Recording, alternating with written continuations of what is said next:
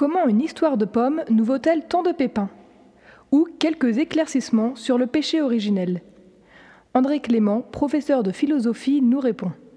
La Bible est un livret inspiré du Saint-Esprit, écrit par des auteurs du peuple élu. Il y a des faits historiques, comme les plaies d'Égypte envoyées pour que Pharaon laisse les Hébreux sortir de ce pays pour gagner la terre promise. Il y a des paraboles, des proverbes, des images qui traduisent une réalité trop difficile à comprendre sans ces images. Jésus a beaucoup parlé en paraboles et par images. Nos ancêtres, qui ne savaient pas lire, étaient instruits par des vitraux des églises ou des cathédrales, par les statues, les peintures, sculptures, images diverses.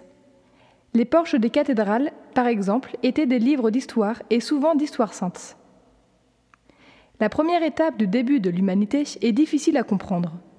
L'auteur inspiré savait qu'Ève puis Adam s'étaient emparés par orgueil du fruit de Dieu, l'indépendance.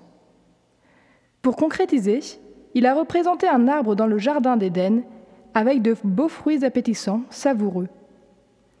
Le père du mensonge, Satan, traître et assassin, est représenté sous l'apparence d'un serpent, à l'Église de nous expliquer la réalité qui se cache derrière l'image.